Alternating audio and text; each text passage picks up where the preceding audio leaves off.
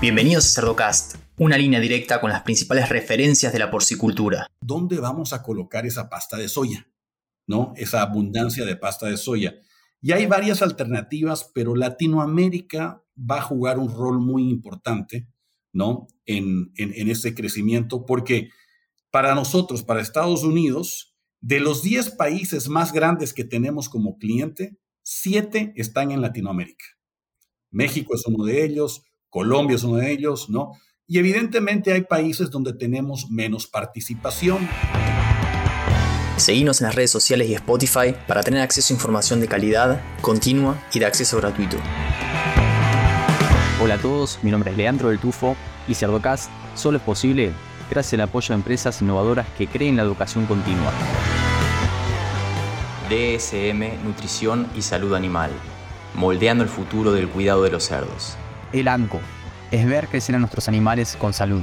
SUNY, brindando soluciones biotecnológicas con valor agregado. Innovative Heating Technologies, pensando en energía, bienestar animal y equipos construidos para durar. Zoetis, el líder global en salud animal. Hola a todos, bueno, bienvenidos a un episodio más de CerdoCast.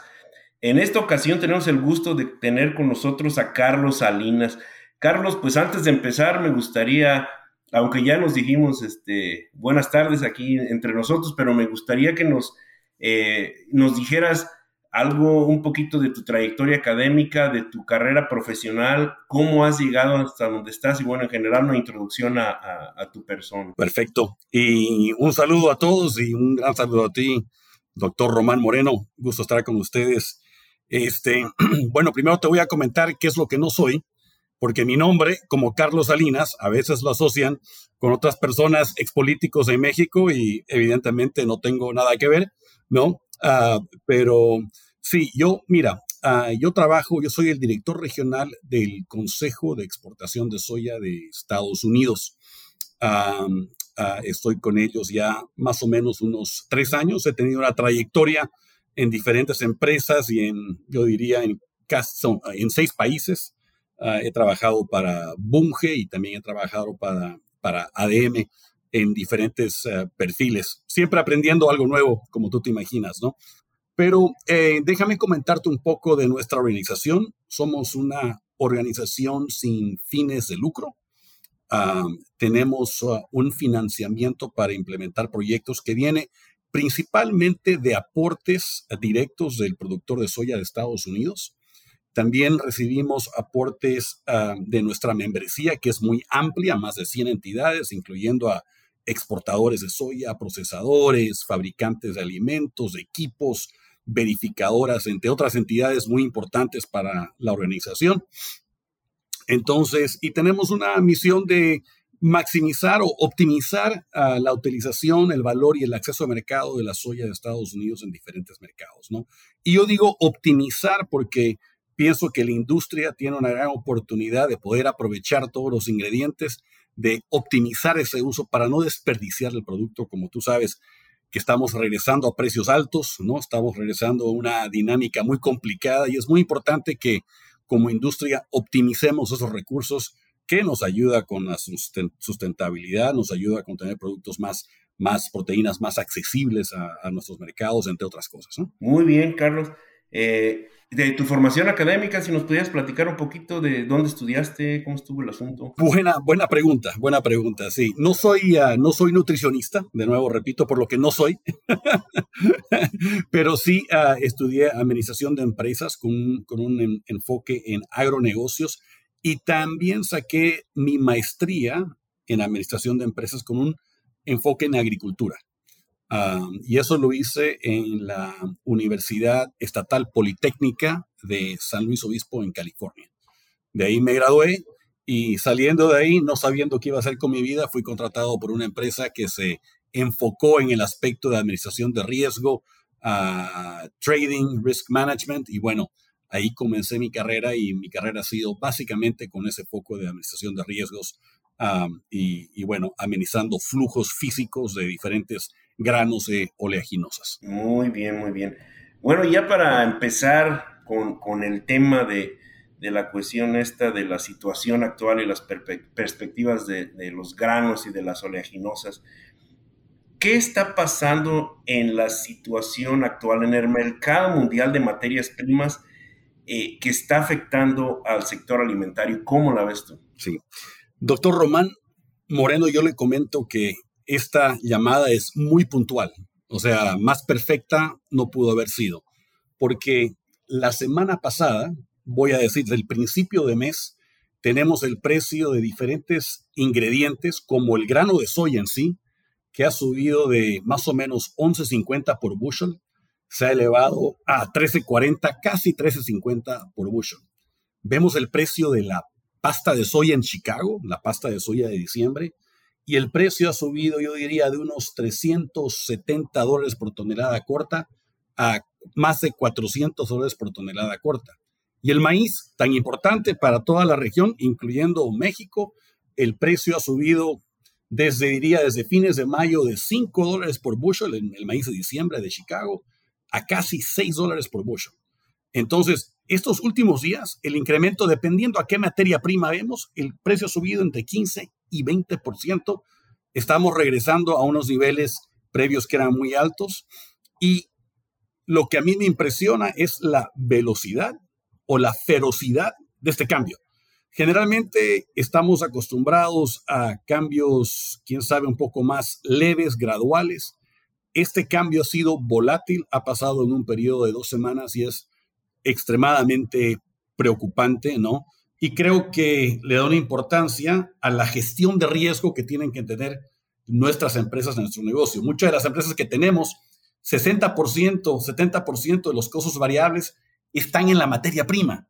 Y a veces nos enfocamos mucho en la parte técnica y dejamos ver la gestión de riesgo, ¿no? Donde hay una oportunidad muy grande. Fíjate que me, llama mucho la atención lo que comentas, eh, Carlos, de que, bueno, eh, los cambios ahora son muy rápidos. Eh, y, bueno, yo no tengo 30 años de, experiencia como nutriólogo, ¿no? Pero yo me he estado dando cuenta últimamente que los cambios que eran graduales, como dices tú, iban así despacio, los podías ir como previniendo. Ahora ya pasa muy rápido, ya no te dan tiempo ni de reaccionar cuando, no sé, ya hiciste un contrato por tres meses y resulta que ya no funcionó porque ahora está mucho más caro o mucho más barato. Entonces, muy interesante eso que comentas de que los cambios ahora son muy rápidos y Así que rápidos y furiosos, ¿no? Furiosos, así es. Fíjate, nuestro, nuestro CEO, ¿no? El señor eh, Jim Sutter, que seguramente has escuchado, él tiene, él siempre habla de las tres variables o le dice las tres C, que son en inglés, pero las traduzco. Uno es currency, moneda, el cambio monetario, ¿no? Que tiene un impacto significativo hoy día y diría que en este caso México hoy día se saca la medalla de oro porque el peso está más fuerte que cualquier otra moneda del mundo. O sea, no, exagero un poco, pero, pero eh, sí tenemos una moneda muy fuerte que en cierta forma ayuda a los importadores, pero no ayuda a los exportadores, ¿no? En temas de clima, bueno, la variable fundamental que tenemos ahora, y voy a recalcar eh, que es muy importante en este caso, el, el, impacto de precios que tenemos estas últimas semanas está relacionado en su gran parte por el impacto climático. Te doy unos datos para que tengas en la mente, ¿ok? Hoy día, el porcentaje de grano de soya que está en regiones que se consideran con una sequía moderada a una medida, a una, a, una sequía intensa, está en 51%. La semana pasada estábamos en 39% y el año pasado estábamos en 9% en esta temporada. Te vas al maíz y también 57% del maíz que producimos en Estados Unidos, ¿no? Está en zonas donde tenemos una sequía moderada o una sequía intensa, cuando la semana pasada estábamos en 45% y el año pasado en 17%. Eso no lo digo yo, eso lo dice el Departamento de Agricultura de Estados Unidos. Y te recalco otro punto que me parece también interesante. Hay también un cálculo que dice, bueno, vamos a medir cuánto qué porcentaje de esta soya está en zona que tiene una sequía severa o muy intensa, un grado más alto, vamos a decir, ¿no? Ese número ha aumentado en las últimas dos semanas de 10 a, a 16%. Entonces, el impacto climático aquí evidentemente ha tenido un, impacto en, el grano de soya y también en el maíz es muy similar. Y no nos olvidemos, hablando de clima, la situación que tenemos en la Argentina o que hemos tenido en la Argentina, un país, doctor Moreno, que generalmente produce 50 millones de toneladas de soya. Este año pasado, ahora con las últimas revisiones, estamos hablando de 21 millones de toneladas de soya, ¿no? Evidentemente, el Brasil pudo reponer una gran parte con su expansión y su buena producción, pero imagínate que eso nos pase con Brasil el próximo año o nos pase con Estados Unidos ahora. Te da una idea de la magnitud y el riesgo en el que estamos viviendo, hablando del tema de, clima. La otra C, que dice el señor Jim Sutter, te comenté de tres. Era uno es currency, que es la moneda, clima es la segunda, y la tercera de C es el conflicto, ¿no? El conflicto que tenemos en, en diferentes regiones. Y podemos definitivamente hablar del conflicto en el este europeo, no cabe duda, que tiene, es una variable que, aunque aunque podamos llegar a un acuerdo en que se puede producir y se puede exportar, esa variable de riesgo del mercado siempre te la cobra, ¿no? Hay un riesgo involucrado en eso y evidentemente, lamentablemente, estamos pagando todos el precio por, por algo así, ¿no? Así que, bueno, hay muchas variables, pero está muy delicado el tema. Sí, está, está, complicado, complejo. Y Cerdocast solo es posible gracias al apoyo de empresas innovadoras que creen la educación continua Lican, experiencia y compromiso con la calidad. Giga, la fusión de la sencillez y el alto desempeño. Drown Nutrition, líder global en nutrición animal. Provimi, Cargill, 35 años de experiencia en nutrición animal. Bueno, Carlos, y ya que estamos eh, hablando del, efecto de, las tres Cs y todas las interacciones entre los diferentes factores, ¿qué podemos esperar en Latinoamérica en los mercados de, los granos y de, la soya en los siguientes meses? No sé, un año, ¿cuánto se puede eh, predecir? Claro, mira, está, está difícil predecir ah, realmente lo que va a pasar, ¿no? Yo pienso que tenemos varios aspectos que son delicados en la región. Ah, como tú bien sabes, eh, varios de nuestros países están pasando por un clima político cambiante, diría, ¿no? Con diferentes tendencias y para mí siempre es un riesgo que se tomen políticas basadas con poca información, que aunque tengan una intención buena, que salgan con algo que sea negativo, ¿no? Ah, que sea no positivo para el país. Entonces, es, es muy delicado. Yo diría, definitivamente podemos nombrar algunos casos, digamos, en México, ah, podemos nombrar algunos casos en Colombia, ¿no? Pero temas que son, diría, delicados, donde una política ah, con tendencias diferentes puede tener un impacto significativo al consumidor del país. Para mí ese es, un tema preocupante. Cuando hablamos del sector oleaginoso, ah, Román, tenemos una situación muy interesante actualmente en Estados Unidos. Tú sabes que derivado de los incentivos de energías renovables en Estados Unidos, hay una demanda muy alta para el consumo de aceites vegetales para esa energía renovable.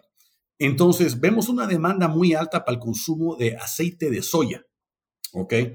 Y yo te diría que Estados Unidos es ah, un país que está, quién sabe, moliendo unas ah, vamos a decir, unas 60 millones de toneladas de, pasta de soya. Y se espera que de aquí a unos 3 a 5 años vamos a moler 79 millones de toneladas de soya. ¿Ok? Un incremento significativo y que no lo hemos visto antes. Y esto tiene implicaciones, diría, negativas y positivas. Tiene unas implicaciones donde el mercado doméstico en Estados Unidos, ¿no? Va a tener una abundancia de pasta de soya y se espera que las exportaciones de pasta de soya que tenemos actualmente, que son de 12 millones de toneladas, 12.5, van a tener que subir a 24 millones de toneladas de aquí a 3 a 5 años. Vamos a duplicar esas exportaciones. No lo digo yo, lo dicen consultores expertos en el tema. Y aquí te puedo notar a Pro Exporter, que es ah, un conocido ah, experto en, en estos temas. Entonces, la pregunta es, ¿dónde vamos a colocar esa pasta de soya? ¿No? Esa abundancia de pasta de soya. Y hay varias alternativas, pero Latinoamérica va a jugar un rol muy importante ¿no? En, en, ese crecimiento, porque para nosotros, para Estados Unidos, de los 10 países más grandes que tenemos como cliente, 7 están en Latinoamérica. México es uno de ellos, Colombia es uno de ellos, ¿no? Y evidentemente hay países donde tenemos menos participación, vamos a decir Ecuador, Perú y Chile. Pero nosotros vemos, basado en los datos que tenemos, que vamos a poder, por medio de precio, tener que encontrar a nuestro lugar en precio relativo en la formulación animal. Vamos a tener que ser más competitivos para incrementar esa inclusión, ya sea 1% o 2% para poder desplazar ese producto, no solo en Latinoamérica, pero en el resto del mundo. Eso es muy bueno si eres un avicultor, porcicultor. Pero yo te digo, no es, un, no es una que el precio va a caer en términos absolutos porque es difícil decir. Yo te digo, el precio va a caer en términos relativos, comparado a otros ingredientes en la formulación animal, ¿no? Sí, y, definitivamente, eh, bueno, yo me, emociono cuando dices que va a bajar el precio de la soya, porque pues yo soy nutriólogo, ¿no? Pero eh, sí, sí se nota mucho que cuando sube una cosa, el resto de los ingredientes van para arriba y todos bajan al mismo tiempo. Que, bueno, con un, no exceso, pero con una abundancia de, supply o, de oferta, pues esperemos que baje un poquito, que beneficiaría a los productores de proteína animal, pero bueno, también no debemos desproteger a parte agrícola porque pues es el inicio de todo. Sin, sin, la pasta de soya, sin el maíz, no hay proteína animal. Entonces, bueno, todo es una interacción muy interesante. Pues creo que todos en Latinoamérica vamos a estar muy este, eh, al pendiente de estos, de estos cambios en, en, la pasta de soya en el futuro, que bueno, es un ingrediente, como tú bien sabes, que es básico para la nutrición de pollos, de cerdos, de cualquier especie. Eh, y bueno, ya pasando un poquito a, a qué es lo que vamos a hacer ahora con esto. ¿Cómo ves tú que, cuál es la previsión de mercado? ¿Qué acciones y qué estrategias debemos estar tomando en estos momentos eh, con todos estos cambios que están pasando? Sí. No, esa, mira, esa, esa pregunta es, es, muy importante y creo que no hay una solución absoluta, ¿no? Yo pienso que hay que tener recomendaciones de expertos. La importancia de la gestión de riesgo hoy día es mucho más importante que antes. La importancia en nutrición animal es mucho más importante que antes, ¿no? Ese impacto en el factor de conversión, ahora eficiencia o la falta de eficiencia, ahora tiene un impacto significativo, ¿no? Ah, y yo pienso a futuro, yo estoy preocupado a futuro porque sí veo una situación que en Estados Unidos se puede agravar este año y veo este último cambio de precios y me preocupo. Mi recomendación sería hablar, hay muchas empresas que tienen un enfoque en gestión de riesgo, inclusive dentro de nuestra membresía o inclusive algunos clientes, ¿no? Para ver diferentes alternativas que se pueden tomar para intentar mitigar un poco de ese riesgo, ¿no? Pero recomendaciones básicas sería, ah, hay que tratar esto como un químico con mucho cuidado, ¿no? Ah, no, no, no, no, no cabe duda, no tomar posiciones extensas a largo plazo, ir trabajando educadamente, consistentemente, con una gestión de riesgo que sea, compro esto, vendo esto, ok, perfecto, hago mi cobertura y muy, muy cortoplacista en ese sentido, ¿no? Y es importante trabajar con proveedores de primera línea. Nosotros, bueno, eh, creo que yo tengo un poquito más años que tú, no sé, pero creo que sí. pero yo he vivido tiempos donde hay empresas que a veces viene alguien y les ofrece algo unos cuantos horas más barato, una persona desconocida, y bueno, cuando uno quiere después que le hagan la entrega de la materia prima, que no existe porque el precio cambió, o sea, hoy día no estamos en una posición, hoy día vale la pena pagar esos dólares adicionales para trabajar con una empresa de primera línea, ¿no? que tú sabes que es de confianza y que evidentemente va a estar ahí para aportarte en caso de cualquier situación logística, ¿no? te, pueda, te pueda colaborar. Entonces, no hay una sola solución. Pienso que es una combinación de diferentes, ah, diferentes, ah, diferentes ah, cosas que hay que hacer, pero evidentemente tiene que haber, en mi opinión, dentro de un CEO de una empresa avícola, porcícola, pienso que ahora es tiempo de decir, ok, de todo el tiempo que tengo, tengo que agregarle un 10 o 20% más de mi tiempo a mi gestión de riesgo. Muy bien. Y bueno, ya que mencionas al CEO, eh, crees tú que sería conveniente o que hay una estrategia diferente para los productores que se asocian, que, es como una cooperativa de compras, o deben seguir las mismas estrategias que, los productores individuales? Sí. Bueno, yo pienso que la pregunta, doctor Moreno, es cuál es el beneficio de asociarse, ¿no? Y yo pienso que hay, hay varios beneficios, en mi opinión, yo pienso que hay, hay muchos, pero al fin del día quieres llegar a una escala donde cuando tú hables con una empresa, no seas un volumen representativo donde puedas conseguir ese tipo de apoyo, ese tipo de ayuda, donde puedas combinar el volumen y tener un poquito más de impacto, no ser un comprador pequeño, sino ser ya un competidor asociado, pero evidentemente cuando entras al mercado, si entras con escala, entras con tamaño, ¿no? Y ya evidentemente te dan la atención ah, necesaria y puedes compartir esos beneficios, ¿no? Con todos los asociados, ¿no? Eh, y me parece extremadamente importante eso. Sí, porque así conviertes a varios eh, productores medianos o pequeños en, un solo productor grande que tiene bastante poder de compra y, pues ya le hacen más caso, ¿no? Que llegando a comprar más volumen.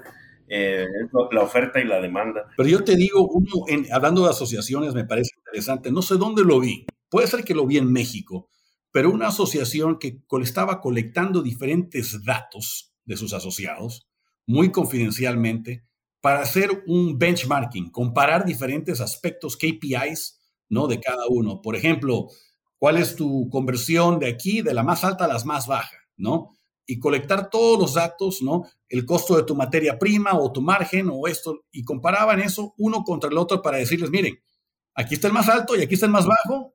Señores, ¿qué es lo que está haciendo el mejor para que comencemos todos a mejorar, ¿no? Sí, eso se hace mucho, es muy común. Eh, en México, según entiendo, ya lo están haciendo y sí hay algunos ejemplos. En Estados Unidos también ya tienen, eh, bueno, todas las compañías que se dedican a hacer el, benchmarking, como, como lo mencionas tú, que te dicen, bueno, eh, dentro de los productores de tu tamaño, tú estás en el 25% superior no llegas a 10, qué es lo que puedes hacer para compararte con estos. Y eso ayuda mucho a, saber dónde estás.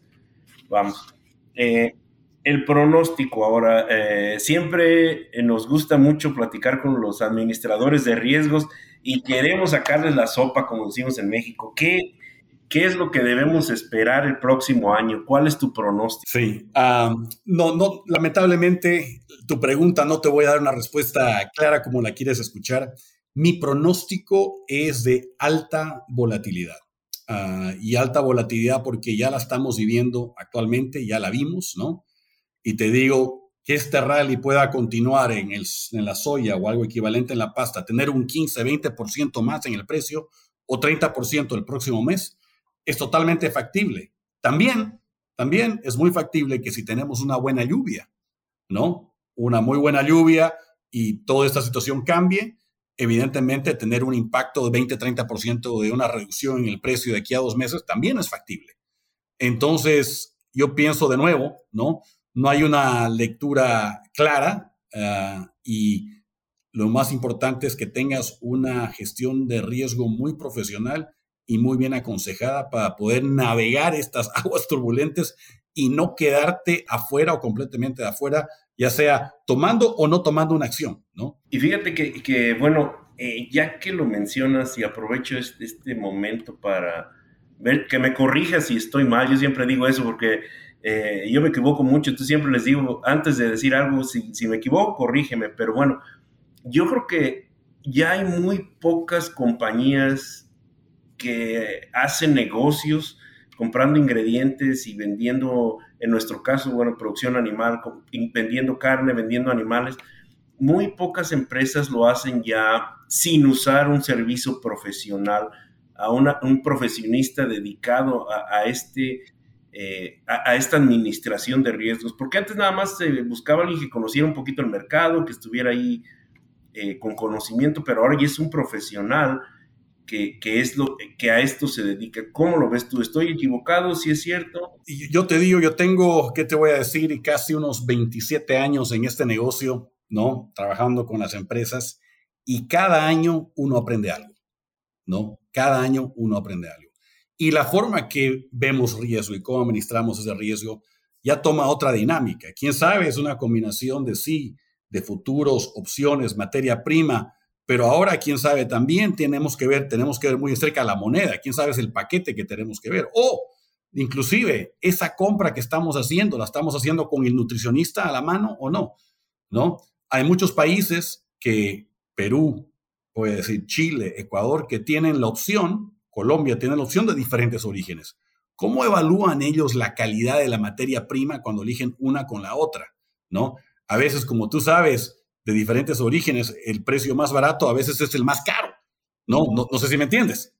Entonces, si no hay un nutricionista que te pueda apoyar en esa decisión, pienso que, que, es muy, muy delicado. ¿no? Y yo digo, en estas épocas de, si tenemos una situación delicada de posible desabastecimiento, yo siempre digo, y lo aprendí también de, mi jefe anterior es el producto más caro es el que uno no tiene, ¿no?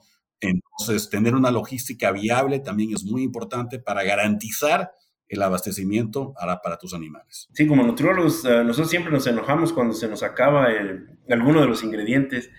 Eh, siempre esas llamadas a las 3 de la mañana, ya, ya, ya no tengo triptófano, ya se me acabó el aceite. Eh, pero sí tiene razón, el, ingrediente que no tienes, y llegó un, un tiempo me imagino que tú lo recuerdas bien, que estábamos con la cuestión del COVID y mano de obra que no había y, llegó un momento que la pasta de soya no la podías comprar porque aunque la compraras no te llegaba, no había. Entonces era, y no te podías enojar eh, pues con el proveedor porque pues no te ganabas nada y aparte entiendes que también ellos tenían sus limitaciones y fue una época que bueno, eh, a nadie nos gustaría volver a, pasarla, ¿no? Pero que fue una, realidad que, que todos vivimos. Zoetis es el líder global en salud animal, con más de 70 años de historia descubriendo, fabricando y comercializando productos y servicios innovadores para animales, incluyendo cerdos. La innovación de Zoetis se enfoca en la prevención, diagnóstico, tratamiento y predicción de enfermedades y en el trabajo continuo con veterinarios y productores de cerdos. Zoetis tiene el compromiso de seguir liderando un futuro más saludable y más sostenible para todos. Este episodio es presentado por Traum Nutrition, líder mundial en nutrición animal. Somos una empresa global basada en ciencia que brinda soluciones ajustadas a cada necesidad. Bueno, y ahora, yo desde el punto de vista de producción animal, pues siempre me preocupo qué es lo que va a pasar, cómo está el precio del cerdo, cómo es el precio de la venta, el precio vivo, el precio de los cortes. Desde tu punto de vista o desde el punto de vista de los productores de granos y los productores de oleaginosas, cuáles son sus perspectivas económicas para el año que entra, independientemente de, la producción animal, solamente desde el punto de vista económico de los productores agrícolas. ¿Cómo, ¿Cuáles son sus perspectivas para el, para el, siguiente año? Mira, esa es una también otra buena pregunta. Espero tener una mejor lectura, yo diría, el, de, vamos a decir, en, en, ah, unas, en unas dos semanas, porque justamente tenemos una reunión para tocar particularmente, para particularmente ese tema. Yo te puedo decir que por lo menos las intenciones que tenemos como, vamos a decir, como diferentes entidades ah, de plantío y de producción de soya, diría que son, para darte una idea, las perspectivas que hay es ah, producir aproximadamente 121 ah, millones de toneladas de grano de soya, no contando los impactos que tenemos ahorita, comparado a años anteriores donde hemos estado en 116 ¿no? millones de toneladas. Vemos un incremento, o a un cambio, o diría una constancia en, en las hectáreas plantadas, pero hay rentabilidad en el negocio, ¿no? Definitivamente, aunque el costo de muchas materias primas ha subido, sí hay rentabilidad en la producción, hay rentabilidad en, ah, en, ah, en el proceso, en la molienda de grano de soya, tenemos márgenes volátiles, pero muy bueno. Yo te puedo decir que un margen actual debe estar cerca de 65 dólares por tonelada en convertir ese grano en pasta de soya. Cuando yo, en mis épocas, cuando era joven, si teníamos un margen de 15, 16, estábamos contentos, ¿no? Y ese margen el año pasado ha llegado hasta unos 100 ah, dólares por tonelada métrica. Entonces, hay evidentemente margen en negocio. Y yo sé que mis amigos avicultores y porcicultores, ¿no? algunos mejores que otros, pero les ha ido relativamente bien, ¿no? Yo sé que en México estuve la semana pasada en un evento de CONAFAB, ¿no? Y me estaban mostrando datos a futuro, proyecciones, y evidentemente son de crecimiento, ¿no? Entonces, creo que estamos con márgenes ah, razonables en la industria, yo diría no exagerados en ninguna parte de la cadena, ¿no? Márgenes razonables, pero con, estos, con esta volatilidad, evidentemente, siempre hay el riesgo de que alguien quede un poquito atrapado porque no es muy fácil transferir ese incremento de precio a un cliente final, ¿no? Yo te doy la siguiente, la siguiente situación. En, en México se vende el aceite, se vende el pollo en pesos mexicanos. ¿Qué tal, qué tal si mañana el peso mexicano, que ha estado muy fortalecido, se nos devalúa un 10 o 15%? ¿No? Entonces, ¿el consumidor mexicano va a poder absorber ese, ese cambio o tiene que salir del margen?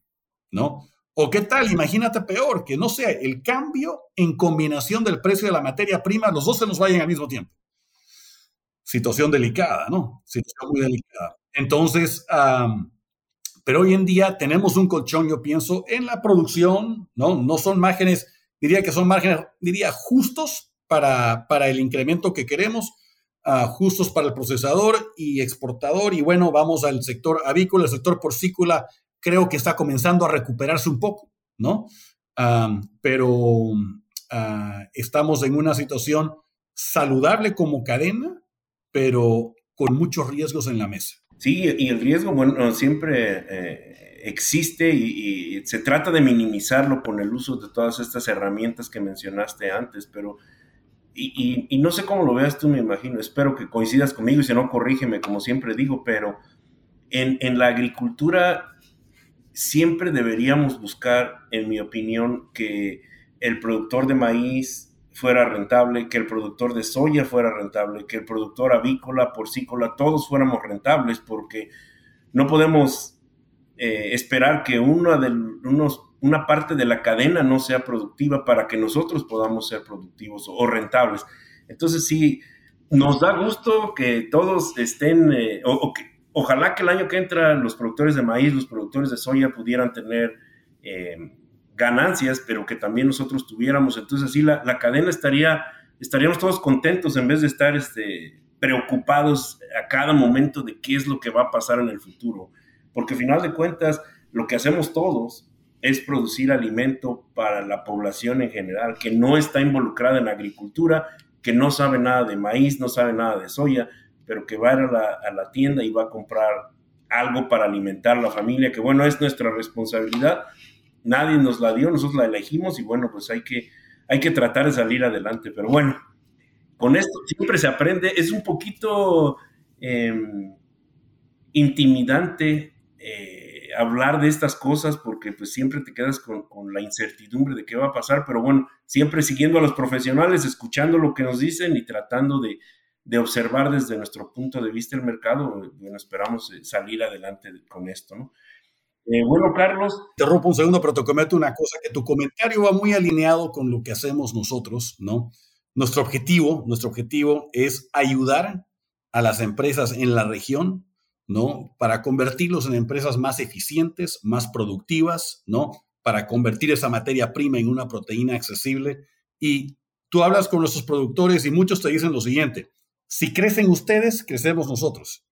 O sea, esto no funciona si no vamos mal mano a mano. Hay veces en el mercado que por razones muy volátiles uno gana más que el otro y a veces el otro gana más que este de acá, pero tenemos que intentar de mantener esa utilidad en la cadena porque de eso vivimos y tenemos que estar en una cadena saludable, ¿no? Cuando se mueve el mercado muy rápido y coloca alguno en presiones es, muy dedicado y creo que nadie quiere eso. Nuestros productores te dicen, no quiero precios muy caros, porque precios muy caros también impactan la demanda y eso no es bueno para mí a largo plazo.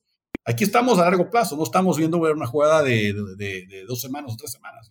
Es a largo. Perfecto. Carlos, pues bueno, ya para eh, terminar un poquito, para eh, juntar todo lo que hemos platicado, si nos pudieras dar tus, comentarios finales, tus conclusiones, ¿qué nos recomiendas eh, ya para terminar? Bueno, no, antes que nada, doctor Moreno, muchísimas gracias por la oportunidad de nuevo, ¿no? Un gusto poder compartir aquí con ustedes.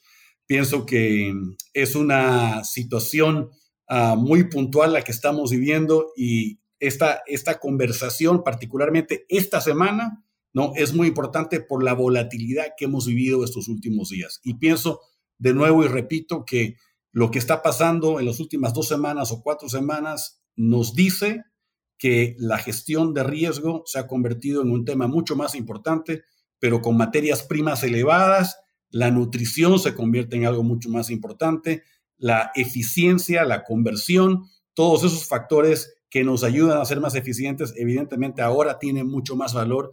Y yo diría, tenemos que tener muy de ojo la situación climática en Estados Unidos en los próximos, diría, tres meses, porque puede haber impactos positivos o negativos, pero impactos vamos a tener. Entonces, yo diría que para todos los eh, que nos están escuchando, que es muy importante que se aconsejen con expertos en la industria, con gestión de riesgo, en administración, porque hay que, para navegar estas aguas, hay que tener un buen capitán. Sí, no, no se puede decir nada más a, como decimos en México, a veces a puro sentimiento tratar de adivinar las cosas, pero bueno, Carlos, por demás interesante lo que nos, nos comentas, tus, tus comentarios, tu, tu, visión de lo que está pasando.